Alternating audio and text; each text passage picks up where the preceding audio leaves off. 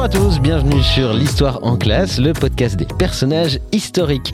Aujourd'hui, eh bien, nous allons faire un petit voyage jusque dans l'Antiquité et plus précisément en Égypte antique. Et oui, encore une fois.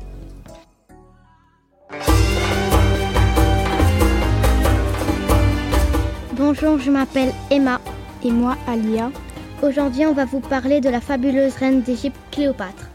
Cléopâtre est née en 69 avant Jésus-Christ. À la mort de son père, elle devient la reine d'Égypte en 53 avant Jésus-Christ. Grâce à elle, l'Égypte redevient un pays puissant.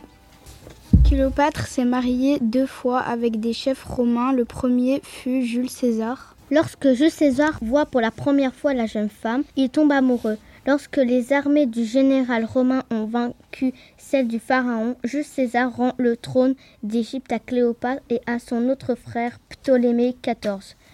Malgré cette union, la reine d'Égypte et le général entretiennent une relation amoureuse. De leur amour naîtra un fils, Césarion ou Ptolémée XV. À la mort de Jules César, Cléopâtre séduit un autre général romain, Marc-Antoine. Marc-Antoine avec lequel elle aura trois enfants, deux fils et une fille. Marc-Antoine semble vouloir donner la partie orientale de l'Empire romain à ses enfants égyptiens. Son rival Octave, qui gouvernait la partie occidentale de l'Empire, lui déclara la guerre. Après la défaite des troupes de Marc-Antoine et de Cléopâtre à Actium en 31 avant Jésus-Christ, il ne reste plus aux vaincus qu'une seule solution, la mort. Pour échapper à l'humiliation due à leur défaite, le fils et héritier de la reine Ptolémée XV, Césarion, fils de César, mourut assassiné sur ordre d'Octave.